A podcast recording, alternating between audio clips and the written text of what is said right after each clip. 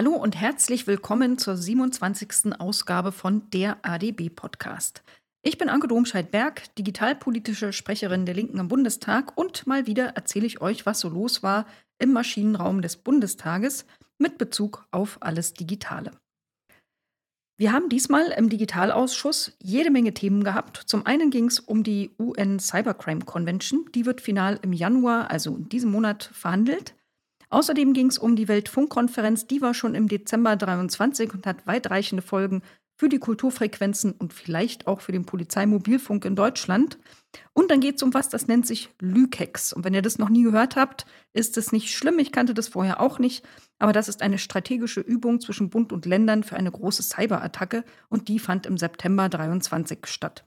Dann geht es noch um den Aktionsplan des Bundesministeriums für Bildung und Forschung zum Thema künstliche Intelligenz und um das Breitbandförderprogramm im letzten Jahr, die sogenannte Gigabit-Richtlinie 2.0 und wie es mit der weitergehen soll im laufenden Jahr 2024. Ganz zum Schluss in inzwischen schon fast kleiner Tradition ein kurzes Update dazu, wie es mit der Linken im Bundestag weitergeht und auch ein Wort zum AfD-Verbot, das kann ich mir nicht verkneifen. Und damit geht's gleich los. Zum Thema UN Cybercrime Convention war das Justizministerium und das Auswärtige Amt mit seinen Cyber-Außenpolitik-Experten zu Gast im Digitalausschuss und um euch zu erklären, worum es da eigentlich geht, muss ich historisch ein bisschen rückwärts gucken, denn seit 2001 gibt es schon die sogenannte Budapest Convention. Das ist ein Länderabkommen zum Umgang mit dem sogenannten Cybercrime, angestoßen vom Europarat, aber inzwischen schon unterzeichnet von über 100 Ländern, also wirklich nicht nur auf Europa begrenzt. Sein Ziel war und ist der grenzüberschreitende, die grenzüberschreitende Amtshilfe bei derartigen Straftaten. Da wird ganz hoch gehängt, dass es auf jeden Fall ähm, die Menschenrechte schützt, dass man diese Amtshilfe also nicht missbraucht für Zwecke, die nicht vorgesehen sind.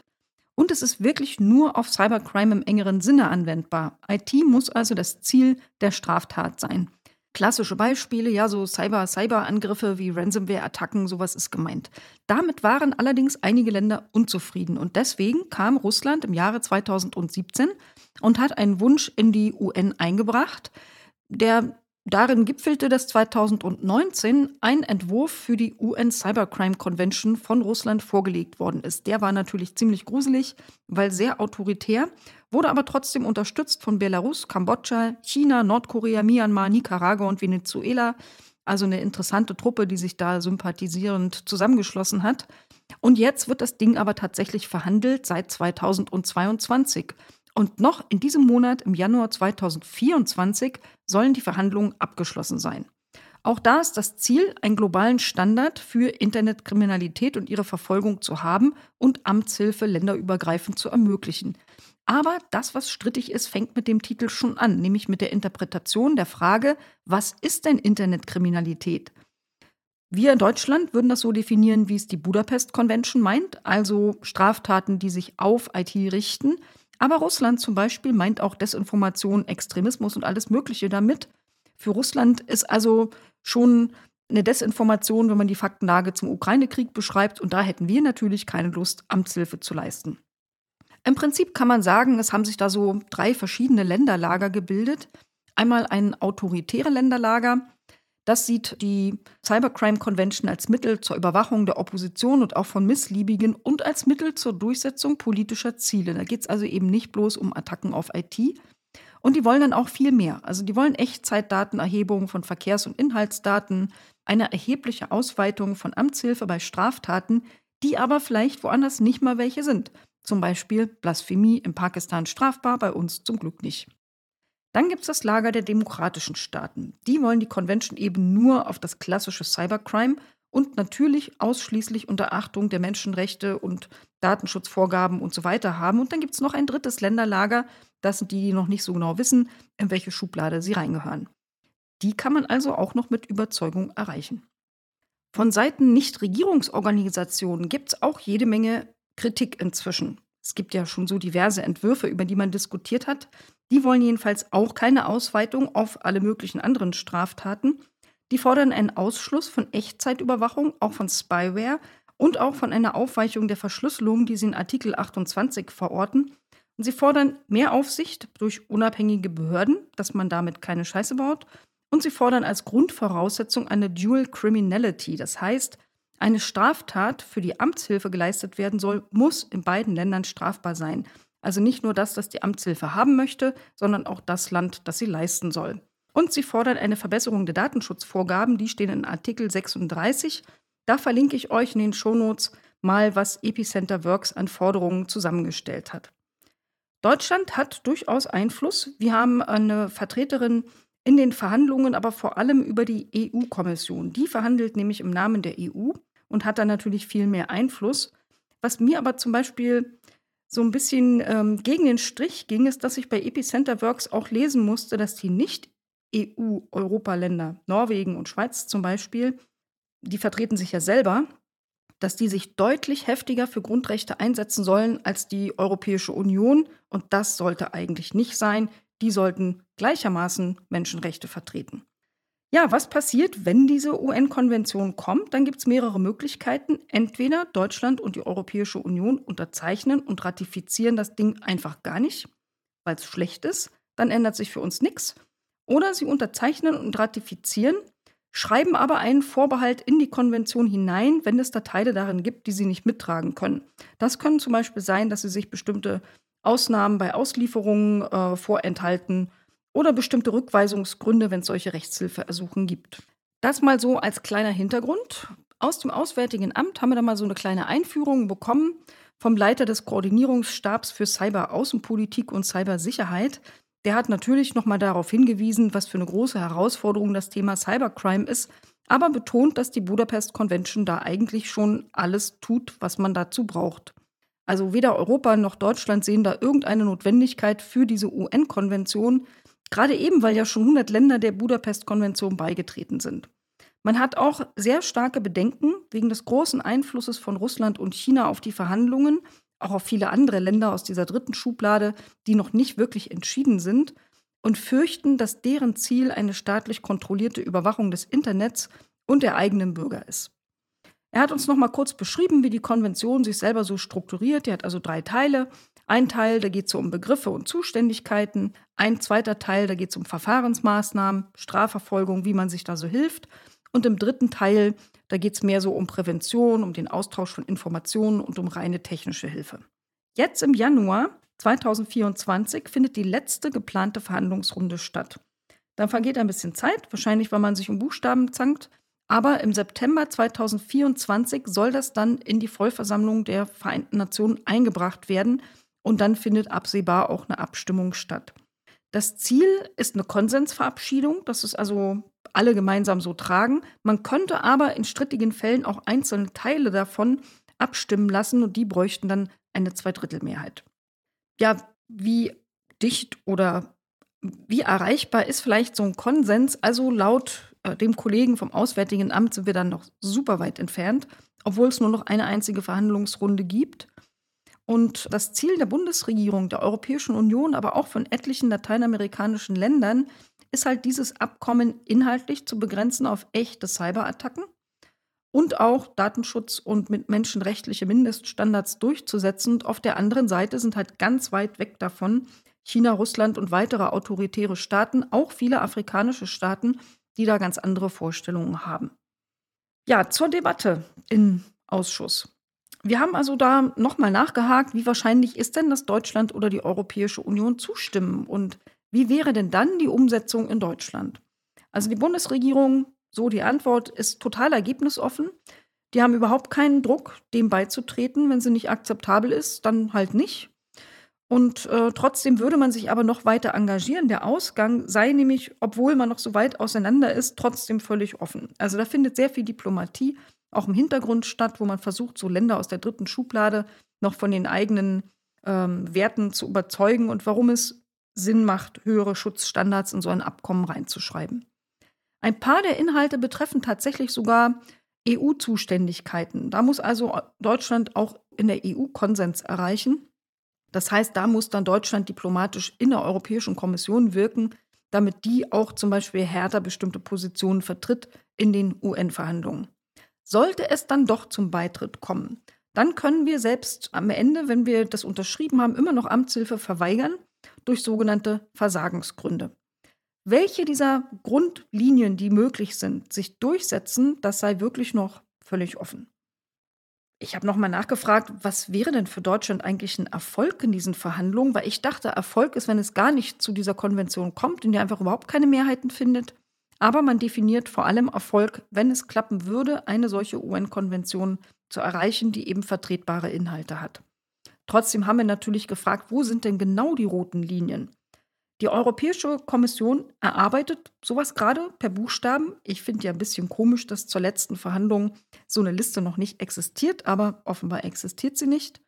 Für Deutschland gibt es aber ein paar rote Linien. Da hat man nochmal auf das Thema Menschenrechte verwiesen, auf die Anwendbarkeit nur auf echte Cybercrime, also nichts mit Blasphemie oder Desinformation. Und wir haben erfahren, dass Russland zum Beispiel nochmal eine Liste mit 20 weiteren Straftatbeständen, die wirklich sehr obstrus waren, hinterhergeschoben hat. Also sowas käme gar nicht in Frage. Und dass die das so anders interpretieren, liegt eben daran, wie die Internetkriminalität verstehen. Also für uns ist das Attacke auf Infrastruktur und solche Sachen. Für die ist das sogenannte Misuse of ICT. Die meinen also Missbrauch von Kommunikationstechnologie und das erklärt, warum die dann zum Beispiel einen missliebigen Tweet auch schon als fällt unter so eine Cybercrime Convention betrachten. Und eine rote Linie von Deutschland sind auch die Ablehnungsgründe für die Amtshilfe. Also wann dürfen sie Nein sagen? Und ich wollte noch mal wissen, ob neben der Strafbarkeit auf beiden Seiten auch eine Mindeststrafhöhe auf beiden Seiten relevant ist. Da ist in der Europäischen Union immer von Mindeststrafe vier Jahre, muss auf einer bestimmten Straftat stehen, sonst würde man diese Art Amtshilfe nicht leisten, weil dies ja schon ein tiefer Eingriff ähm, in bestimmte Rechte. Aber da hieß es, nee, nee, das muss schon in beiden Ländern vier Jahre sein, sonst wäre das auch eine solche rote Linie. Viel diskutiert worden ist natürlich auch immer wieder im Zusammenhang mit der Convention das Thema Whistleblower-Schutz. Da hieß es, das sei in der Tat sehr umstritten. Hier auch wieder besonders prägend Russland. Die sagen, im Russischen gibt es den Begriff überhaupt nicht mal. Die wollen das da auch gar nicht drin haben. Aber natürlich gibt es den Sachverhalt und zwar auch in Russland. Also muss man das irgendwie regeln, aber das ist wohl auch noch völlig offen.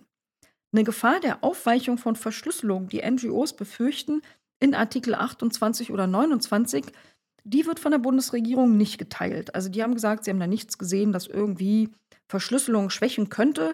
Aber diese beiden Artikel wollen sie sowieso nicht haben, die versuchen sie rauszuverhandeln. Und dann hätte ja auch die NGO ihr Problem gelöst. Dann geht es noch sehr viel um eingriffsintensive Maßnahmen, zum Beispiel Echtzeitüberwachung. Die will Deutschland auch draußen haben. Da gibt es aber keinen Konsens in der EU, denn solche Sachen sollen tatsächlich auch in der Budapester Konvention schon, drinstehen. Und da sagen natürlich viele Länder, was da schon drinsteht, kann ja nicht so schlimm sein. Dann kann es auch in der neuen Konvention der UN drinstehen. Deutschland hätte da die Latte gerne niedriger gehängt. Ein kurzes Fazit. Hier ist noch kein Kind im Brunnen, auch wenn es so kurz vom Boden hängt. Aber der Ausgang ist völlig offen. Immerhin, das fand ich doch erfreulich, gibt es eine sehr klare Position von Deutschland und offenbar auch von der Europäischen Kommission. Ist also nicht so wie beim AI-Act in der EU. Hier gibt es im Prinzip nur die Option 1. Die Europäische Union schafft es, die UN-Konvention so zu entschärfen, dass sie kein Drama mehr ist und tritt ihr bei. Oder aber die EU schafft das nicht und dann tritt sie ihr nicht bei. Und dann ist das zwar Kacke für andere Länder, aber für uns hat das einfach gar keine Folgen. Damit kommen wir zum zweiten Thema. Auch eine folgenreiche internationale Verhandlung, nämlich die Weltfunkkonferenz, die hier schon mehrfach Thema war. Also einmal im Podcast Nummer 18, aber auch im ADB-Podcast Nummer 22. Ich verlinke euch die wie immer in den Shownotes. Da war es in der Regel unter der Überschrift Rettung der Kulturfrequenzen. Ich habe da vor dieser Weltfunkkonferenz übrigens auch eine kleine Anfrage an die Bundesregierung geschrieben, verlinke ich euch auch. Und ähm, zu diesem Thema war dann die parlamentarische Staatssekretärin Kluckert da und noch ein Kollege aus dem BMDV. Ich mache die Intro für euch ein bisschen kürzer, weil war ja hier schon mehrfach Thema. Aber für die, die die anderen Podcast-Folgen nicht gehört haben, nochmal ein ganz kurzes Wrap-up. Also die Weltfunkkonferenz, die fand vier Wochen lang im November 2023 in Dubai statt und hat entschieden über Rahmenbedingungen für Frequenzzuweisungen. Dabei waren besonders strittig die sogenannten Kultur- und Rundfunkfrequenzen. Das ist das UHF-Frequenzband, das für die Insider, die Techies unter euch, sich zwischen 470 bis 694 Megahertz bewegt. Und das ist das, vielleicht wisst ihr es nicht, Aber das wird auf jedem Festival, überall bei Kongressen, großen Events, im Theater, in Kirchen, auf der Bühne, aber auch backstage, überall verwendet, wo ihr zum Beispiel Leute seht, die in kabellose Mikros hineinreden. Dann benutzen die diese sogenannten Kulturfrequenzen, aber auch Radio wird damit transportiert und terrestrisches Fernsehen. Im Koalitionsvertrag, da hat sich die Ampel übrigens reingeschrieben, wir wollen das UHF-Band dauerhaft für Kultur und Rundfunk sichern. Und das ist gar nicht so einfach. Da gibt es nämlich diverse Interessenskonflikte. Was diese Weltfunkkonferenz macht, die nimmt die Frequenzbänder, die ja nicht geografisch begrenzt sind, sondern wenn man da einmal ein Signal losschickt, bewegt sich das ja grenzenfrei, wohin es will. Die können laut Weltfunkkonferenz entweder primär als Hauptnutzungszweck oder sekundär als nachrangige Nutzung verwendet werden. Also so können die zugeordnet werden quasi. Und da gab es unterschiedliche Präferenzen. Die Bundesregierung, die wollte also ein sogenanntes Co-Primär für Kultur und Medien, aber auch für den Mobilfunk, aber eben nicht so allgemein für Mobilfunk, also euer Funkloch von der Telekom schließt sich nicht auf dem Dorf damit, sondern sie wollten ein neues Mobilfunknetz ausschließlich für Behörden mit Sicherheitsaufgaben und für militärische Nutzung aufbauen. Und das wäre ziemlich blöd für Kultur und Medien und hat ja auch zu einem ziemlichen Aufstand gesorgt. Davon abweichend gab es aber einen EU-Konsens, da konnte sich Deutschland nicht ganz durchsetzen, der war aber auch für Deutschland bindend in Dubai, da wo die Verhandlungen stattgefunden haben. Der EU-Konsens war so, man wollte also primär den Rundfunk und dann co-sekundär die beiden Varianten Kultur und Medien und Mobilfunk. Die Kultur- und Medienbranche, die wollte, dass alles bleibt wie vorher. Und vorher war, also aktuell ist das immer noch, die Änderung würde erst 2030 in Kraft treten. Im Moment haben wir so, primär ist Rundfunk und sekundär sind die Kultur- und Medienfrequenzen. Und jetzt gab es die Entscheidung der Weltfunkkonferenz, Rundfunk bleibt alleiniger primärer Nutzer dieser Kulturfrequenzen. Die Veranstalterbranche, Kultur und Medien bleiben weiter sekundär, aber auch Mobilfunk wird als sekundäre Nutzung zugelassen. Faktisch ist das das, was die EU als Konsens für sich selber ausgehandelt hatte. Ob und wie man dann den Mobilfunk tatsächlich zulässt, das müssen die Länder selber klären. Es gibt aber eine ganz wichtige Einschränkung. Wo sie das machen wollen, darf es auf gar keinen Fall zu Störungen der Primärnutzer kommen. Also Rundfunk und terrestrisches Fernsehen dürfen dadurch nicht gestört werden. Die Kultur- und Medienbranche hat sich tierisch gefreut. Ich habe den Optimismus nicht ganz geteilt, obwohl so, wie man die Ergebnisse der Weltfunkkonferenz verstehen konnte, die Bundesregierung jetzt eigentlich ein enormes Problem haben muss mit ihrem Ziel, ein neues Mobilfunknetz für Behörden mit Sicherheitsaufgaben und das Militär in Deutschland aufzubauen. Aber hören wir mal, was die selber so sagen. In ihrer Einführung ähm, hat die Vertreterin des BMDV also erstmal so ein paar Fakten erzählt. Also 151 Staaten haben da die Schlussakte unterzeichnet. Es gab super komplizierte Verhandlungen, 50 neue Resolutionen wurden verabschiedet, ganz viele geändert, über 30 abgeschafft. Aber unterm Strich sei man mit dem Ergebnis außerordentlich zufrieden. Das fand ich kurios, weil die wollten ja eigentlich was ganz anderes und reden sich das jetzt offenbar schön. Aber so oder so bestand sie darauf, wichtige Entscheidungen für die Zukunft wurden getroffen, Anpassungen an technische Entwicklungen vorgenommen, zum Beispiel, dass jetzt das obere 6 GHz Band geöffnet worden ist für WLAN und Mobilfunknutzung. Als Follow-up hat sie angekündigt, soll es am 29. Februar 2024 vom BMDV und von der Bundesnetzagentur im BMDV eine Veranstaltung geben, die öffentlich ist. Also wenn ihr wollt, könnt ihr da offensichtlich hin. Da sollen die Ergebnisse im Detail vorgestellt werden. Und sie hat verkündet, dass im zweiten Halbjahr 2024, meine Vermutung wäre wahrscheinlich im Dezember 2024 und nicht so am Anfang, da will das BMDV eine neue sogenannte Frequenzverordnung vorlegen. Denn die Beschlüsse der Weltfunkkonferenz, die sind zwar international völkerrechtlich irgendwie bindend, Umgesetzt werden müssen sie aber national. Und was in Deutschland selber passiert, das entscheidet offensichtlich nur Deutschland. Diese Beschlüsse beziehen sich also immer darauf, wo mehrere Länder betroffen sind, zum Beispiel in den Grenzbereichen. Und damit kommen wir in die Debatte im Digitalausschuss. Da haben wir am aller, allermeisten um dieses Thema Funknetz für Behörden mit Sicherheitsaufgaben diskutiert. Da war die Frage, was heißt denn das jetzt eigentlich alles? Also die Weltfunkkonferenz hat über die Frequenzzuweisung entschieden. Die Frequenznutzung ist wiederum Ländersache. Aber die Funkwellen machen ja bekanntlich an Grenzen nicht Halt. Ja, und Deutschland hat neun Nachbarstaaten. Wenn die das jetzt anders regeln wollen als wir, gibt es halt ein Problem. Deswegen gab es da die Frage an die Bundesregierung, wie viel Spielraum haben wir denn wirklich, also in Anbetracht all dieser Ländergrenzen? Die Antwort war, ja, ja, da gäbe es Ländergrenzen und bei Ländern mit intensiven Grenzen, das ist ein wörtliches Zitat, wie zum Beispiel Frankreich, da seien dann auch intensive Verhandlungen nötig. Was ich wirklich weird finde, also nichts gegen intensive Verhandlungen, aber die Physik von Wellen, denen ist ehrlich gesagt schnurzpiep, ob eine Grenze intensiv oder nicht intensiv ist, also viel oder wenig genutzt wird, meint sie wahrscheinlich. Und wenn andere Länder betroffen sind, mit weniger intensiven Grenzen, dann gilt ja, immer, gilt ja immer noch die Physik von Wellen, die sich ausbreiten und die Vorgabe der Weltfunkkonferenz, dass die Primärnutzung in anderen Ländern nicht beeinträchtigt werden darf. Aus meiner letzten kleinen Anfrage zu dem Thema weiß ich übrigens, dass das BMDV noch gar keine Gespräche geführt hat mit irgendwelchen Nachbarländern. Das wollen die alles jetzt irgendwie erst nachholen. Fachleute sind natürlich der Meinung, dass will man ein flächendeckendes Mobilfunknetz in ganz Deutschland, das dadurch ja sämtliche Grenzen berührt, für die Behörden mit besonderen Sicherheitsaufgaben das Militär aufbauen will, dann geht das gar nicht ohne Störungen jenseits der Grenze. Deswegen wollte auch irgendein findiger Abgeordneter wissen, wie soll eine solche Störung verhindert werden, die der Mobilfunk dann machen kann gegen Rundfunk und terrestrisches Fernsehen. Aber da gab es eine ganz klassische FDP-Antwort, äh, die haben wir auch schon öfter gehört von der Kollegin. Man glaubte an magische technische Fortschritte, die eine parallele Nutzung störungsfrei ermöglichen. Klingt für mich wie reines Wunschdenken der FDP. Ähm, also zu störungsfreier Parallelnutzung gab es da nur eine inhaltsfreie Antwort. Zu den ähm, Behörden mit Sicherheitsaufgaben gab es aber noch explizite Nachfragen. Gibt es denn wirklich eine Perspektive, ein solches Mobilfunknetz mit den aktuellen Vorgaben auszubauen? Und auch da insistierte die Vertreterin des BMDV, ja klar, die Forderung kann erfüllt werden, man will die nationale Umsetzung nutzen und das BMI, das will diese Frequenzbänder eben künftig für diese BOS genannten Behörden verwenden. Irgendwie so verbal klang das für mich wie ein Rumpelstilzchen, das aufstampft und sagt, wir machen es jetzt aber trotzdem. Es gab noch eine Nachfrage danach, nämlich eigentlich wollten die 60 MHz ein ziemlich breites Frequenzband für dieses spezielle Mobilfunknetz haben.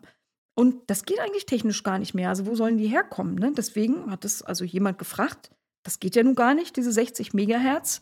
Wie wollen sie es denn machen? Aber die FDP interessiert sowas nicht, die macht Voodoo und hat gesagt, doch, doch, das geht, wörtliches Zitat. Für uns ist alles möglich, was wir uns wünschen. Alles ist umsetzbar. Jetzt müssen wir nur noch dafür sorgen, dass es Realität wird. Falls also jemand einen kleinen Zauberstab irgendwo rumliegen habt, schickt ihn an das BMDV, die können ihn eventuell gut brauchen. Also auch ich habe nochmal nachgefragt, weil war einfach viel zu unglaublich und habe nochmal gefragt, also tatsächlich hält die Bundesregierung weiterhin an diesen absurden Plänen für ein eigenes, flächendeckendes bundesweites Mobilfunknetz für die Bundesbehörden mit Sicherheitsaufgaben und das Militär fest. Und das soll in diesem UHF-Band der sogenannten Kulturfrequenzen sein oder vielleicht woanders. Erste Antwort, ja, man hält weiter daran fest. Nachfrage, und ja, im Band der Kulturfrequenzen, ja oder nein.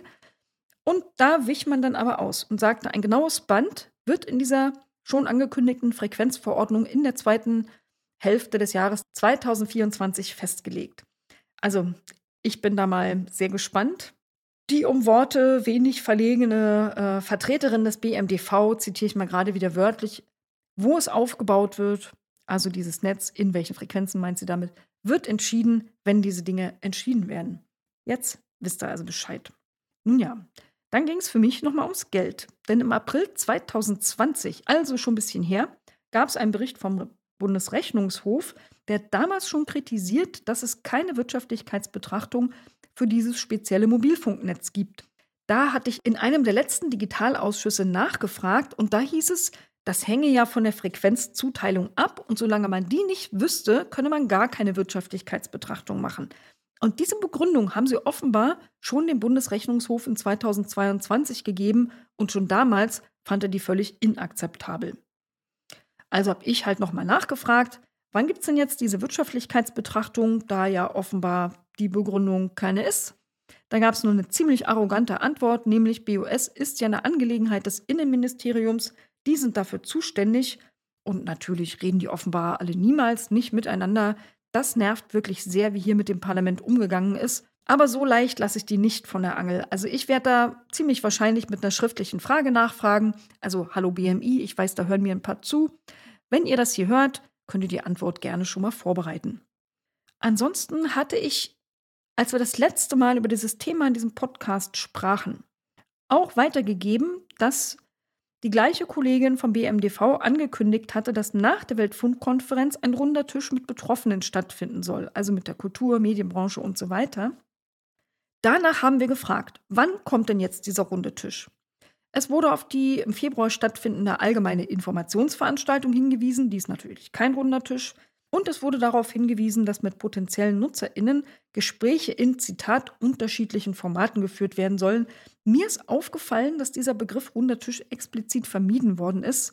Vielleicht heißt das ja auch nichts, aber es macht für mich einen Unterschied, ob man da nur Dinge erzählt bekommt und bilaterale Gespräche stattfinden oder ob es wirklich ein runder Tisch ist. Letztes Thema zur Weltfunkkonferenz in Dubai. Da wollte noch wer wissen, ob auch Gesundheitsschäden durch elektromagnetische Strahlen da irgendwo ein Thema waren. Nein, waren sie nicht. Ja, mein Fazit. Für mich ist das keine Entwarnung für die Kulturfrequenzen, auch wenn sich da viele in der Branche schon gefreut haben. Ich bin aber verhalten optimistisch, nämlich dass die FDP-Fantasie von dem magischen technischen Fortschritt am Ende doch an der physikalischen Realität der Ausbreitung von Wellen scheitert und die Umsetzung eines speziellen Mobilfunknetzes für die Behörden mit besonderen Sicherheitsaufgaben und das Militär, für das es bessere Alternativen gäbe, einfach mal gar nicht kommt. Mein nächstes Thema für euch ist die Krisenmanagementübung Lykex, eine simulierte Cyber-Großattacke, aber ich erkläre euch vielleicht erstmal, wo Lykex herkommt. Kann man ja echt kaum aussprechen. Das heißt Länder, da kommt das L her, und Ressortübergreifende, da kommt das Ü her. Krisenmanagement, da kommt das K her. Exercise, da kommt das E und das X her. Also Lykex. Das ist eine Übung, man könnte auch sagen, so eine Art ziviles Manöver, organisiert vom Bundesamt für Bevölkerungsschutz und Katastrophenhilfe gemeinsam mit dem Bundesamt für Sicherheits- in der Informationstechnik. Das explizite Übungsziel ist, zu gucken, wie funktionieren denn Staat und Regierung in einer aktuellen Krisensituation. Zuständigkeiten äh, sind die klar, sind die Prozesse klar, wer redet mit wem und wie und so weiter und so fort. Und da darf auch nach Artikel 35 Grundgesetz die Bundeswehr mit einbezogen werden. Das ist dann auch eine Art von Amtshilfe. Dieses Spezial, ich nenne es jetzt mal Manöver, diese Übung, fand am 27. und 28. September im letzten Jahr 2023 statt und zwar mit dem Szenario Cyberangriff gegen den Staat. Das findet also alle paar Jahre statt und hat dann immer ein anderes Szenario. Eigentlich sollte das schon 2018 stattfinden. Aber dann gab es ja bekanntlich Corona und dann auch noch einen widerlichen Krieg. Und deswegen hat sich das ein paar Jahre verschoben. Diese Übung, die legt äh, besonderen Wert auf Authentizität.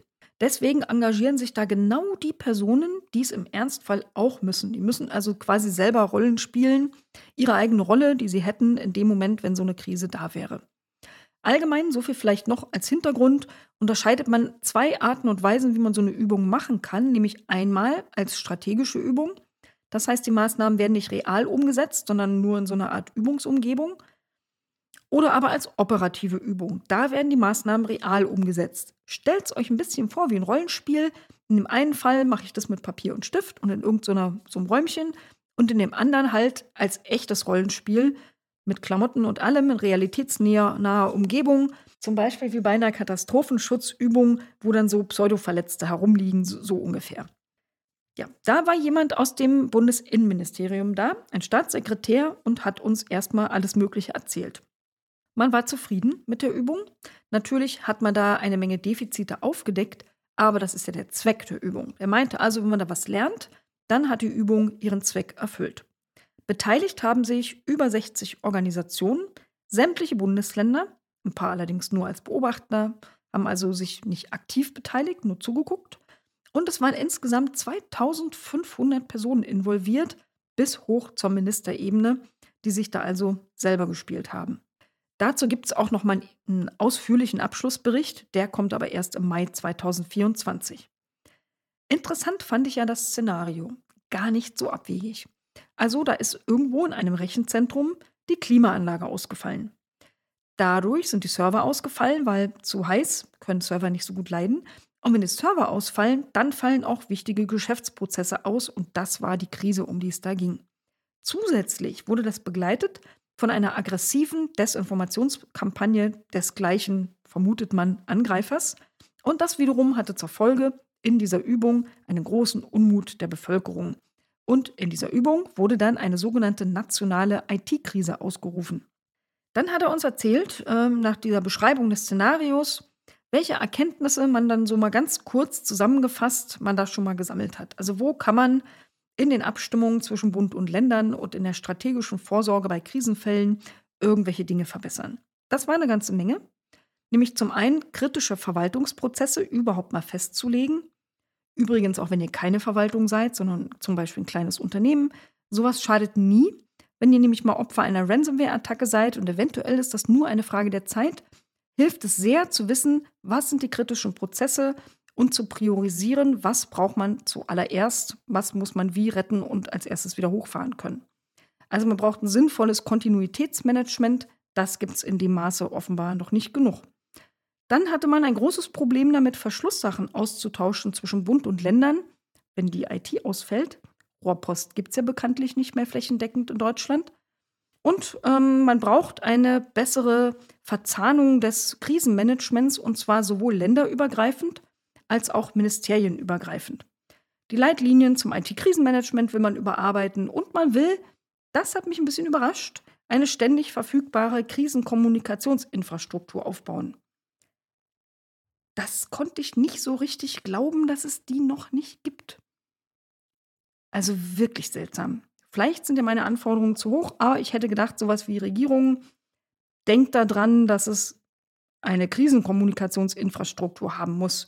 Aber irgendwann gibt es die dann. Ein anderes Problem, das sie entdeckt haben, ist, wie macht man denn Vergabe und Beschaffung im Krisenfall? Eine Kaltstartfähigkeit hat man auch noch nicht genug. Und als letztes hat man festgestellt, die Lükex selber, die müssen sie auch anders machen, nämlich schlanker und modularer. Das war wohl ein unfassbar hoher Aufwand, eine sehr komplexe Organisation. Aber wie gesagt, am Ende laut BMI ein voller Erfolg, aber jetzt auch ein Sack voll Arbeit. Dann haben wir debattiert. Das war gar nicht so eine unendlich lange Diskussion. Und ich habe ja sowieso selber immer nur 120 Sekunden, aber ich erzähle euch ja den Tenor der gesamten Debatte. Da ging es zum einen um die Übung selber. Also darum, dass das ja im Prinzip nur so eine Trockenübung ne, mit Stift und Papier war. Wie könnte man das denn praxisnäher gestalten? Das BMI fand das gar nicht problematisch, da man hatte die Krisenstrukturen geübt und da fühlte sich nichts an wie eine Trockenübung, sondern wenn man da drin ist, dann fühlt sich das schon echt. Und es wurde in der Übung auch sehr stark unterstützt. Da gab es zum Beispiel eine fingierte Tagesschausendung, in der dann erklärt wurde im Wetterbericht, es wird sehr, sehr heiß. Wahrscheinlich ist dann deshalb die Klima ausgefallen. Oder ausgefallen ist sie ja wegen Cyberangriff, aber es war ein Problem, weil es war halt gerade heiß.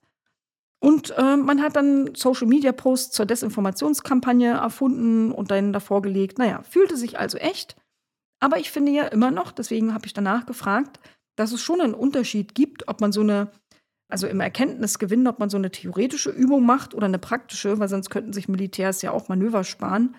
Und habe deshalb wissen wollen, ist dann irgendwann mal eine operative Übung geplant. In echt. Nö, bisher nicht. Aber eventuell würde man kleinere Teile einer solchen Übung vielleicht auch mal operativ machen. Aber geplant ist da noch nichts. Die Bundeswehr war übrigens in der Tat beteiligt, auch die Länder, allesamt mit ihren eigenen Krisenstäben, außer die, die nur zugeguckt haben. Und das BSI war ja auch Organisator, also logischerweise involviert. Ich wollte aber wissen, da es ja um einen Cyberangriff ging, ob das BSI auch zum Thema Umgang mit dem Cyberangriff involviert war. Das war tatsächlich nicht der Fall. Die haben gesagt, das ist nicht Thema. Thema war der Umgang mit einer ausgefallenen IT. Nicht den Ausfall der IT schnellstmöglich zu beseitigen, war einfach nicht die Aufgabe dieser Übung. Aus gleichem Grunde hat man die Frage nach, gab es eine aktive Cyberabwehr? Manche kennen das unter dem Stichwort Hackback. Die wurde eben auch verneint, weil darum ging es ja gar nicht. Zu Konsequenzen haben wir noch ein bisschen nachgefragt. Also ich wollte zum Beispiel wissen, ob man auch Folgen für die Governance festgestellt hat. Zum Beispiel, ob man eventuell CISO-Stellen, also Chief Information Security Officer-Stellen in sämtlichen Bundesbehörden schaffen will. Könnte ja sein. Ich frage das so einmal im Jahr. Deshalb musste der Staatssekretär auch ein bisschen lachen und hat gesagt, das sei ja eine wiederkehrende Frage. Stimmt. Ich werde auch bald wieder danach fragen. Aber er hat dann verwiesen, dass es natürlich eine relevante Frage ist. Aber sowas würde dann in dem kommenden Bericht, der im Mai kommt, irgendwie drin stehen. Kleiner Fun Fact für euch. Das letzte Mal habe ich äh, vor genau einem Jahr gefragt, im Januar 2023. Da hatten zwei von 15 Ministerien einen CISO. Also da ist noch Luft nach oben. Auf die Frage hat sich irgendwie gesetzlicher Handlungsbedarf daraus ergeben, hieß es auch nur, nö, auch das war nicht Ziel. Es ging ja darum, wie funktioniert die Verwaltung und nicht, welche Gesetze müsse man ändern. Und dann haben wir noch gefragt, was ist denn das Thema bei der nächsten Lükex. Diesmal war es ja eine Cyberattacke. Was ist der nächste Mal dran? Tatsächlich weiß man das schon. Da soll es sehr praxisnah um das Thema Dürre und Hitzewelle gehen. Also auch da gibt es wahrscheinlich wieder eine Sondertagesschau-Sendung, die sagt, es wird heiß. Das passt gut zur nächsten Frage, wo wir wissen wollten, was meinten Sie denn so mit den Problemen bei der Beschaffung? Da wurde nämlich auch das Beispiel beschrieben, dann nehmen wir mal an, die Temperatur ist extrem hoch, man braucht dringend ein paar Lüfter, weil Klimaanlage ausgefallen im Serverraum und so. Und man weiß dann nicht, wo man die herkriegen soll. Und da gab es zum Beispiel die Frage, kann man einfach welche beschlagnahmen irgendwo? Also das wird man sich demnächst überlegen, ob man Lüfter beschlagnahmen darf. Mein Fazit zu Lükex, ich das richtig ausgesprochen? Das weiß man nie so genau. Mein Fazit zu Lükex, ziemlich wenig überraschend, ist die Verwaltung in Bund und Ländern nicht wirklich krisenfest. Das Level hat mich zum Teil aber doch ein bisschen überrascht. Also, dass sie keine permanent existierende Krisenkommunikationsinfrastruktur zwischen Bund und Ländern haben, ist schon ziemlich WTF. Aber na gut, also sinnvoll ist auf jeden Fall, dass so eine Übung gemacht worden ist. Entscheidend ist jetzt aber natürlich, ob diese Handlungsempfehlungen, die alle total sinnvoll sind, ob die A überhaupt und B auch sinnvoll umgesetzt werden. Und da, wo es dann heißt, Leitlinien überarbeiten, geht es natürlich auch darum, ob sich da irgendein Schwein dran hält. Ja, damit kommen wir schon zum nächsten Thema. Da geht es mal wieder um das Thema künstliche Intelligenz. Diesmal nicht direkt um den AI-Act der EU, sondern um den KI-Aktionsplan der Bundesregierung. Auch das war ein öffentliches Thema. Wenn ihr wollt, könnt ihr das also in Gänze nachhören. Im Prinzip könnt ihr euch unter diesem Aktionsplan eine Antwort auf die Frage vorstellen, was kann das Bildungs- und Forschungsministerium konkret zum Thema KI machen? Das hat also dieser Aktionsplan, der enthält etliche Ziele, die stehen da drin, kann man sich angucken. Zum Beispiel ein Ausbau der KI-Infrastruktur in Deutschland, aber vor allem auch eine Öffnung der KI-Infrastruktur im sogenannten vorkommerziellen Bereich, also keine direkte Wirtschaftsförderung. Und da spricht man unter anderem mit dem Helmholtz-Zentrum äh, für Informatik zur Öffnung der Rechnungszentrum, Rechenzentrumsinfrastruktur aber das BMWK, das ergänzt natürlich, da wo es dann um direkte kommerzielle Sachen geht, das sind dann aber andere Programme, das ist dann nackte Wirtschaftsförderung. Dieser Aktionsplan soll auch dafür sorgen, dass der Transfer von Erkenntnissen aus der Forschung in die Wirtschaft besser funktioniert und der Zugang von Start-ups in solche KI-Infrastrukturen soll natürlich auch besser werden. Da hat man sich etliche Maßnahmen vorgenommen. Die sind auch sehr teuer, kommen wir noch drauf. Also jede Menge Förderprogramme, KI-Servicezentren will man aufbauen. Die sollen kleine und mittlere Unternehmen und Start-ups unterstützen. Und man setzt auf Nachwuchsforderungen und will da zum Beispiel die KI-Professuren, da gab es ja von der GroKo schon die KI-Strategie, 100 Professuren wollte man da aufbauen. Die will man jetzt erhöhen auf 150. Eine neue Förderrichtlinie gibt es auch, die nennt sich Förderung der Robustheit von KI-Modellen. Die hat als Schwerpunkt Explainable KI Nämlich in Deutschland sei der Anspruch und das Interesse sehr, sehr hoch, daran besser erklären zu können, wie denn eine KI überhaupt arbeitet. Also warum kommt die zu welchem Ergebnis und dem soll durch entsprechende Forschungsunterstützung auch Rechnung getragen werden. Dann wird ordentlich Geld in die Hand genommen, um einen Supercomputer Jupiter, nennt sich dieses Projekt, zu fördern. Das soll im Forschungszentrum Jülich stattfinden. Da gibt es ja schon ein Hochleistungsrechenzentrum und da soll jetzt quasi noch was dazugestellt werden, mit dem vor allem KI für die Forschung nutzbar sein soll. Dann will man auch wieder ein paar Leitlinien erarbeiten oder erarbeiten lassen durch Forschungsprojekte, nämlich in den Bereichen Datenschutz, Rechenschaftspflicht, Kontrolle, Transparenz und Inklusion, alles natürlich in Bezug auf künstliche Intelligenz. Spannend fand ich ja, dass sie vor allem Forschung auch zu den Risiken machen wollen, aber nicht einfach nur, was sind die Risiken, sondern wie misst man die Risiken oder wie, wie kann man so eine Art Risk Assessment machen, bevor man eine KI einsetzt, dass man also weiß, welche Sicherheitsmaßnahmen muss man ergreifen, um diese Risiken zu begrenzen. Da gibt es tatsächlich relativ wenig und das braucht eine wissenschaftliche Grundlage und da soll eben das BMBF auch ordentlich fördern. Mir ist aufgefallen, dass es einen sehr starken Fokus auf Wirtschaftsförderung gibt. Bildung kommt auch noch ein bisschen vor, aber richtige, echte Gemeinwohlorientierung, wo man in der Bundespolitik immer hört, das sei der absolute Schwerpunkt von KI in Deutschland, die findet man dort tatsächlich weniger. Zum Beispiel zu sozialen und ethischen Auswirkungen, zum Beispiel Anwendung im Gesundheitsbereich, zum Beispiel Ressourceneffizienz von künstlicher Intelligenz. Ich sage nicht, dass das nicht vorkommt, aber es gibt ein echtes Missverhältnis zwischen dem wirtschaftlichen Einsatz von KI und dem, wo es gemeinwohlorientierter wird. Und mittelfristig kann das sich schon ziemlich negativ auswirken. Bildung, habe ich schon gesagt, kommt äh, da durchaus vor. Nämlich einmal im Digitalpakt Schule gibt es da was extra, dann gibt es noch eine OER-Strategie. OER heißt Open Educational Resources. Da soll also auch irgendwie KI gefördert werden. Und ein digitales Kompetenzzentrum für das digitale Unterrichten in der Schule und der Weiterbildung. Und generell zu generativer KI im Bildungsbereich soll da einiges gemacht werden. Spannend ist vielleicht noch ein internationales Symposium KI in der digitalen Demokratie. Na, da hören wir also sofort alle im Geist Deepfakes und können uns alles mögliche Schaurige vorstellen. Also das ist vielleicht nicht verkehrt, auch in sowas zu investieren. Ja, dann kam Staatssekretär Brandenburg und hat uns also einige der von mir gerade schon zusammengefassten Inhalte der KI, des KI-Aktionsplans erklärt. Hat auch gesagt, das soll eigentlich ein Update der GroKo-KI-Strategie sein. Aber es gibt schon einen Unterschied, nämlich diese GroKo-KI-Strategie betraf ja den gesamten Bund. Dieser Aktionsplan, der betrifft nur das BMBF. Das ist also wirklich nur sein eigener Bereich was natürlich einen Vorteil hat, weil den kann er alleine beeinflussen, während die Strategie für den ganzen Bund müsse man dann ja mit allen abstimmen und dann dauert das wieder 100 Jahre und genau das scheint er nicht zu wollen, sondern er hat sich da so ausgedrückt, er wollte mal ins Doing kommen und dass man da jetzt also die alte Strategie um 20 neue Initiativen ergänzt, aber vor allem einfach mal Dinge tut. Mit richtig viel Geld in der laufenden Legislatur wird alleine dieses eine Ministerium und die anderen nehmen auch viel Geld in die Hand 1,6 Milliarden Euro für KI investieren. 1,6 Milliarden. Ihr erinnert euch dunkel, die Kindergrundsicherungsdebatte hatte mit 2,2 Milliarden Euro zu tun, die irgendwie nicht da waren. Also 1,6 Milliarden gibt es für KI nur vom BMBF-Ministerium. Und allein im Jahre 2024 gibt es dafür eine halbe Milliarde, also 500 Millionen Euro. Neu reingekommen, ergänzend zur alten KI-Strategie, sind übrigens vor allem die Themen Infrastruktur, aber auch generative KI. Das war einfach 2018 noch nicht so ein großes Thema. Ja, zur Debatte. Natürlich, wir haben ja bald wieder Haushaltswoche, wurde auch nach dem Thema gefragt, so überall wird ja gekürzt. Wie sieht es denn hier bei dem Thema aus? Hat mich jetzt nicht überrascht, dass vom BMBF kam, nee, da wird jetzt nichts gekürzt. Man weiß natürlich nie, was irgendwann mal kommt. Aber im aktuellen Haushalt stehen nach wie vor die 500 Millionen drinne. Wir erinnern uns, gekürzt wird alles, was irgendwie sozial heißt und künstliche Intelligenz ist ja nicht sozial.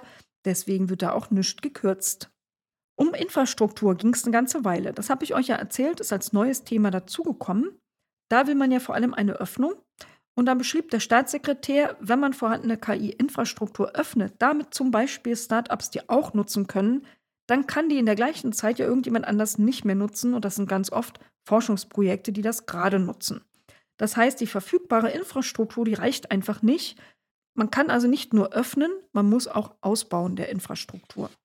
Und da gibt es schon diverse Pläne, nämlich nicht nur die schon angekündigten Gespräche mit Helmholtz oder auch dieses geplante Jupiter-Projekt in Jülich, sondern man spricht auch mit der Sprint-Agentur für Innovation, ob die vielleicht auch im Feld KI-Infrastruktur irgendwelche Initiativen machen können. Naja, und dann für mich als Link ist ja das Thema Gemeinwohl immer total wichtig. Deswegen habe ich an der Stelle auch nochmal nachgehakt. Wenn da von Öffnung von Infrastrukturen die Rede ist, ich habe da immer nur Startups zum KMU gehört und irgendwie sonstige Wirtschaft. wie ist das denn mit gemeinwohlorientierten Projekten? Wie teilt man das denn auf? Also wer kriegt wann welche KI-Kapazität? Der Staatssekretär des BMBF meinte, Forschung ist doch gemeinwohlorientiert. Nee, das meinte ich aber nicht. Also ein Start-up ist ja auch keine Forschung. Also ich meinte schon Dinge, die nicht Forschung sind, sondern die anwendungsorientiert sind. Da meinte er aber, es gibt noch gar keinen wirklichen Überblick über die Nachfrage nach KI-Infrastruktur. Also man weiß, sie ist zu wenig, man weiß aber nicht, wer welche Nachfrage hat. Es gibt also kein Request-System, aus dem man Informationen ziehen könnte, wer an Deutschland zu welchen Zwecken was überhaupt berechnen möchte. Sie hätten da aber gerade Leute daran sitzen, die überlegen, wie man so eine Art der Nachfragebündelung machen kann, damit man überhaupt so eine Entscheidungen treffen kann, wer wann welche Kapazitäten nutzen kann. Und dann erst könne man überlegen, wie man das auch für gemeinwohlorientierte Vorhaben öffnet. Ich habe noch als Wunsch mitgegeben, bitte die gemeinwohlorientierte Nutzung von KI von Anfang an mitdenken und nicht so ein bisschen FDP-artig immer nur an die Start-ups. Mich hat ja auch das Thema Erfolgsmessung total interessiert. Im Aktionsplan steht nämlich, das habe ich da auch zitiert, dass es sicht- und messbare wirtschaftliche Erfolge geben soll und einen konkret spürbaren gesellschaftlichen Nutzen. Da wollte ich wissen, was heißt denn das? Also gibt es da jetzt Kennzahlen dafür und wenn ja, wer entwickelt die? Wann werden die entwickelt? Da meinte der Staatssekretär, da gäbe es ja direkt Beispiele, zum Beispiel die KI-Nutzung in Unternehmen. Also ob die sich erhöht hat oder nicht. Die Auslastung von irgendwas, zum Beispiel IT. Die Anzahl eingerichteter KI-Professuren, also hat man jetzt vermutlich die 150 erreicht oder nicht.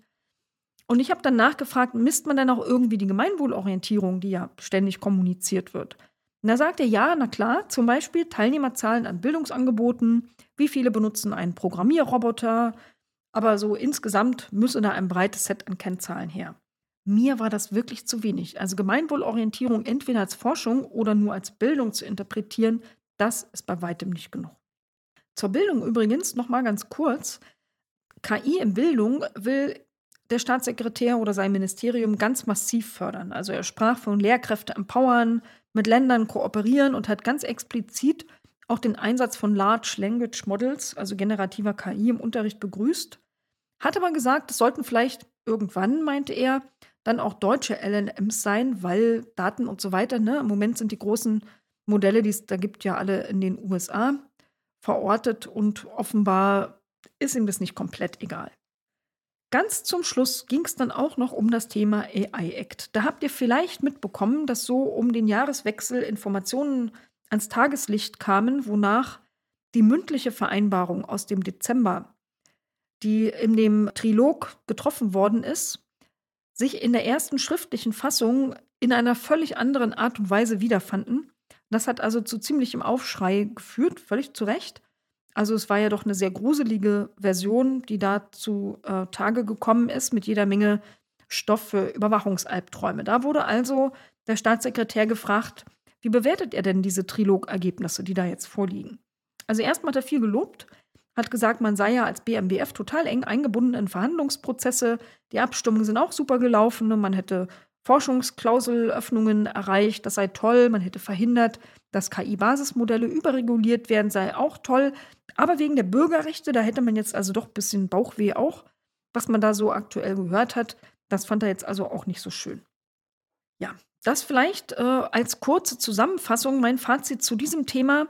Man kann ganz klar sagen, der KI-Hype ist wirklich noch in vollem Gange. Geld spielt keine Rolle. Wirtschaft umso mehr, ist total wichtig. Gemeinwohl ein bisschen weniger. Wir wollen also wieder mal in irgendwelchen Rankings an der Spitze stehen und Gemeinwohl spielt, wie bei ganz vielen anderen Sachen, einfach mal eine Nebenrolle. Gerade der Zugang zur Infrastruktur, der dem BMBF aber so wichtig ist, ist für nicht kommerzielle Organisationen noch viel schwieriger hinzukriegen als für kommerzielle, sollte also Schwerpunkt und nicht bloß Nebensache sein. Und damit komme ich zum letzten Thema, das wir im Digitalausschuss hatten, nämlich der Förderung des Glasfaserausbaus in 2023. Hat den Namen äh, gehabt Gigabit-Richtlinie 2.0. Wieder die Staatssekretärin Daniela Kluckert aus dem BMDV war bei uns zu Gast. Auch da erinnert ihr euch wahrscheinlich, habt ihr schon ein paar Mal gehört. Ich habe darüber im ADB Podcast Nummer 7, das ist ziemlich genau ein Jahr her, das war der 18. Januar 23, geredet. Aber auch im Podcast Nummer 11 im März ging es auch schon mal darum, verlinke ich euch in den Shownotes. Eine kleine Erinnerung vielleicht. Es gab ja 2022 schon die sogenannte graue Fleckenförderung. Da galt noch das Windhundprinzip. Wer also zuerst einen Antrag gestellt hat, bekam den auch zuerst bewilligt, wenn die grundsätzlichen Voraussetzungen erfüllt waren. Also klassisches First Come, First Serve. Und wenn Kohle alle war, dann war sie halt alle. Der Fall ist eingetreten im Oktober 2022. Da war das Geschrei wirklich groß und die Kommunen ziemlich sauer. Deswegen hat man das Ganze völlig anders aufgesetzt mit der neuen Förderstrategie Gigabit-Richtlinie 2.0. Die ist im April letzten Jahres in Kraft getreten und da konnte man dann bis September Anträge stellen und so lange gab es auch keinerlei Bescheid. Und da gab es eine Bewertung nach Punkten, also so ein Punktezahl-Ranking. Und es wird dann quasi erstmal in einer Fast Lane entschieden.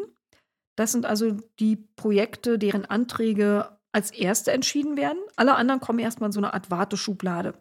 Und das sind die, die besonders viele weiße Flecken haben, besonders unterversorgte Gebiete sind, eine sehr niedrige Einwohnerdichte haben, weil dahinter der Gedanke steckt, dass da halt erst recht kein Unternehmen ausbaut, die Not aber besonders groß ist. Dann gab es Kappungsgrenzen nicht nur insgesamt, also insgesamt standen so Pi mal Daumen drei Milliarden zur Verfügung. Aber es gab pro Bundesland nochmal eigene Kappungsgrenzen. Also jedes Bundesland hatte eine sinnvolle äh, Gesamtfördermenge, damit nicht wie in den letzten Jahren manche Bundesländer besonders viel kriegen und andere in die Röhre gucken. Und dann gab es noch sowas wie Branchendialoge und Potenzialanalysen. Die waren beide freiwillig. Äh, der Branchendialog zum Beispiel ist ein Gespräch mit Telekommunikationsfirmen, wo das Ziel war herauszufinden, ob ein sogenanntes Markterkundungsverfahren überhaupt Sinn macht oder ob man sich das sparen kann. Das Ziel war eigentlich, den marktwirtschaftlichen Ausbau zu fördern. Das ist das Hauptziel der FDP. Und dahinter steckt vielleicht das Interesse der Telco-Industrie, wenn sie irgend können, lieber nicht gefördert auszubauen. Denn wenn sie gefördert ausbauen, dann gibt es einen Zwang zu Open Access. Da müssen sie Wettbewerber auf diese Glasfaser rauflassen. Darauf haben sie keinen Bock. Deswegen bauen sie, wo immer es geht und sich irgendwie rechnet, lieber ganz alleine aus und wollen gar nicht so viel Förderung haben. Was noch wichtig ist zu wissen, ausschließlich Glasfaser wird gefördert, also nicht wie früher diese depperten Vektoring mit Kupferkram, sondern nur Glasfaser, auch nicht Satellit oder irgendwas anderes, nur echte Glasfaser, für alles andere gab es kein Geld. In der Intro hat die Staatssekretärin des BMDV sich vor allem selber gelobt, also ihr Ministerium. Das neue Förderprinzip sei einfach mega geil. Alles hat sich total bewährt. Man hätte eine hervorragende Balance geschaffen zwischen dem geförderten Ausbau in vernachlässigten Gegenden und der Nichtbehinderung des privatwirtschaftlichen Ausbaus überall woanders. Deswegen will man das jetzt im aktuellen Jahr 2024 wieder neu auflegen, auch wieder mit 3 Milliarden Euro nach gleichem Prinzip. Und es soll auch wieder so Pi mal Daumen im Frühjahr losgehen. Bitkom übrigens fordert eine Reduktion dieser Fördersumme von 3 Milliarden auf eine Milliarde. Die haben diese Balance anders bewertet. Wie das im letzten Jahr alles genau gelaufen ist, das soll nochmal genau evaluiert werden. Und dieser Bericht dazu, der soll im Februar 2024 zur Verfügung stehen. Vielleicht mal ein paar Zahlen und Fakten. Ich habe da ein paar abgefragt. Ich wollte zum einen wissen, da es ja diese Fast Lane-Kategorie gab, also die besonders hoch priorisierten Regionen, wie viel Geld von der Gesamtfördersumme ist denn an die gegangen? Welches Volumen? Das konnte man mir nicht beantworten, meinte aber, ähm, das finde man jetzt nicht so schnell die Zahl, aber ich könnte mir ja eine kleine Anfrage der Union angucken, da stünde diese Zahl ja drin. Natürlich habe ich mich anschließend ans Internet gehängt und so ein bisschen Such, Such, Such gemacht für euch. Habe eine kleine Anfrage gefunden, die ist allerdings von Anfang November. Also das ist gar nicht der Endstand von 2023. Da steht zur, zu den Fastlane-Projekten, dass es insgesamt 113 Anträge gab. Davon wurden 71 bewilligt. Und die Bewilligten, die haben ein Volumen von so ungefähr 663 Millionen Euro. Beantragt wurden 1,5 Milliarden. Mir ist dann aber aufgefallen, dass fünf Bundesländer keinen einzigen bewilligten Euro haben, also wirklich null. Und jedes Bundesland hat ja ein eigenes Globalbudget. Und die haben aber einen Antrag gestellt oder viele Anträge. Zum Beispiel Brandenburg hat Anträge gestellt im Volumen von 90 Millionen Euro, aber keinen Euro bewilligt. Ich habe also in dieser kleinen Anfrage keineswegs die versprochenen oder abgefragten Zahlen finden können. Insofern habe ich da heute noch mal hingeschrieben, die Zahl, die will ich trotzdem noch mal nachgereicht kriegen. Das lass mich da ja nicht so abspeisen. Von den nicht Fastlane-Projekten sind übrigens noch gar keine bewilligt gewesen, zumindest Stand November. Die ist ja jetzt schon ein paar Wochen alt, diese kleine Anfrage. Die Gesamtsumme, das waren übrigens Anträge über 7 Milliarden Euro. Und dreieinhalb war ja nur das Budget. Das heißt, es ist im Prinzip komplett einmal doppelt überzeichnet. Es haben aber gar nicht mal alle ihre Budgets abgerufen. Also die Stadtstaaten haben keinen einzigen Euro beantragt. Das zeigt wieder, dass wir eine ganz große digitale Spaltung zwischen ländlichem Raum und städtischen Gebieten haben. Die brauchen offenbar nicht mal Förderung, um auszubauen. Ost-West-Unterschiede konnte die Staatssekretärin auf Nachfrage übrigens nicht erkennen. Ich habe aber die Vermutung, dass sie da auch gar nicht nachgeguckt hat. Da gibt es nämlich Daten aus dem letzten Jahr, die einen riesen Unterschied in der Gigabit-Versorgung zwischen Osten und Westen zeigen. Also in einer farblich angestrichenen Grafik kann man genau sehen, wo mal die Mauer war. Das sollte natürlich nicht mehr sein. Letzte Zahl, die ich abgefragt habe, war, wie viele Haushalte werden denn konkret durch die Förderung erreicht? Erst war sie ein bisschen zickig, weil ich habe auch gefragt, bis wann werden die dann Glasfaser erhalten. Da meinte sie, das kann sie ja nicht wissen, weil sie baut ja nicht aus. Das machen ja die Projekte, die da Gelder für kriegen. Aber die Haushalte habe ich erfahren, nämlich 651.000 Haushalte könnten über diese bewilligten Förderprojekte einen Glasfaseranschluss erhalten. Den ganzen Prozess FU, über den wir noch sprachen, zu Branchendialogen, Potenzialanalysen und Markterkundungserfahren, das erspare ich euch. Die Folge ist ja schon ziemlich lang und will euch jetzt ganz zum Schluss noch ein bisschen äh, was erzählen. Einmal das Update zur Linken und zum AfD-Verbot kann ich mir auch ein paar Sätze nicht verkneifen. Das Update zur Linken im Bundestag, das geht ganz fix. Unsere Anerkennung als Gruppe, die wird voraussichtlich schon Anfang Februar im Bundestag passieren.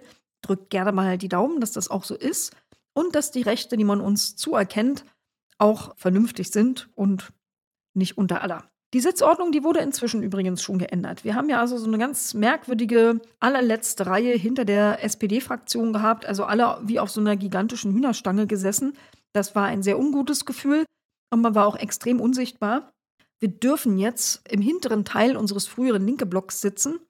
Als Gruppe existieren wir aber nicht allein, sondern auch die Sarah Wagenknecht-Gruppe soll ja gleichzeitig anerkannt werden und dann kriegen wir wahrscheinlich unseren alten Bereich in zwei Tortenstücke noch einmal geteilt und müssen dann nebeneinander sitzen.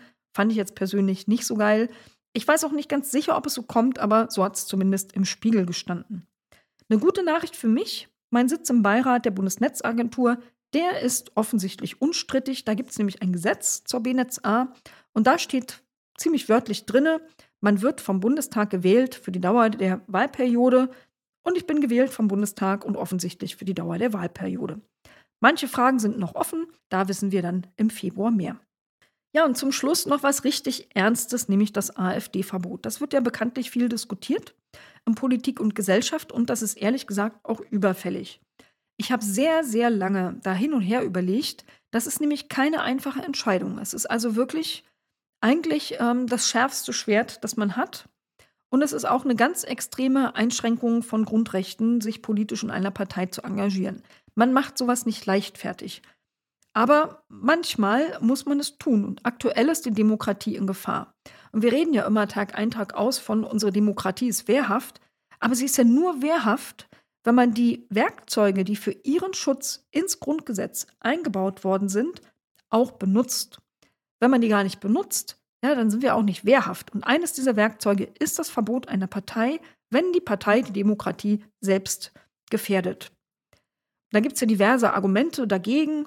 Ja, die AfD macht sich dann zum Opfer, dann bekommt sie noch mehr Zulauf. Ja, kann man sagen, aber ehrlich gesagt, die machen sich die ganze Zeit zum Opfer, jeden Tag aus irgendeinem Grund. Und auch ganz ohne ein Verbotsverfahren bekommen sie immer mehr Zulauf. Und irgendwann ist es einfach zu spät. Dann ist es zu spät und da ist mit der Demokratie auch nichts mehr zu retten. Das heißt, wir müssen es wenigstens versuchen und uns nicht irgendwann vorwerfen lassen, wir haben es nicht einmal probiert. Dann sehr beliebt auch das Argument, man muss die AfD politisch stellen. Also es geht ja nicht darum, mit der inhaltlichen Auseinandersetzung aufzuhören. Das muss man natürlich weitermachen. Aber auch ein Parteiverbot ist politisch.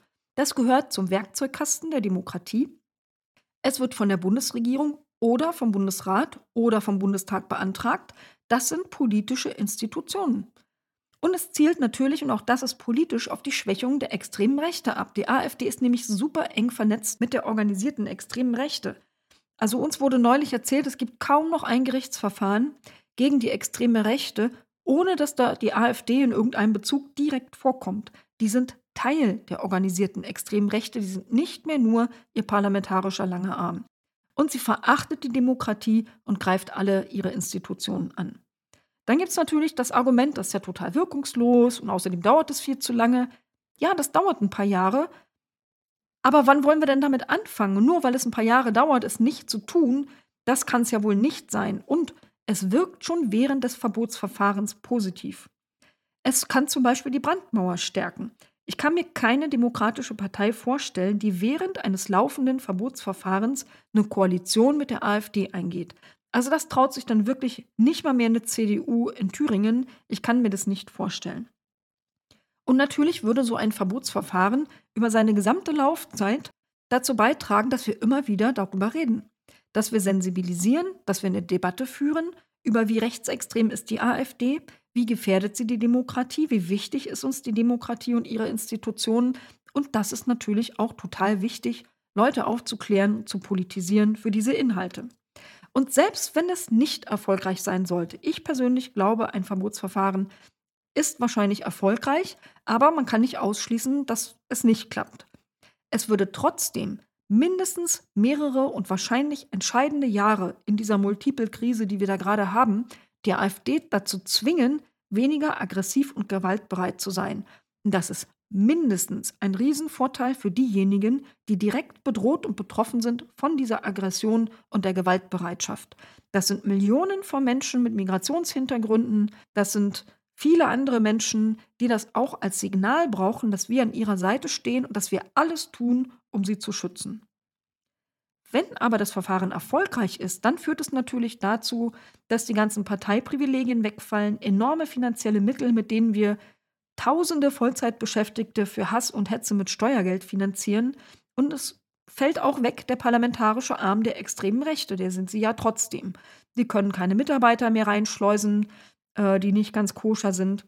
Also zum Beispiel ähm, gibt es einen Mitarbeiter bei einem AfD-Abgeordneten, der bei diesem unsäglichen Potsdam-Meeting dabei war und sich noch gebrüstet hat aller möglicher Schandtaten, der auch ein mehrfach verurteilter Straftäter ist und damit nicht mal mehr ein Problem hat. Aber wie gesagt, das ersetzt alles die inhaltliche Auseinandersetzung nicht.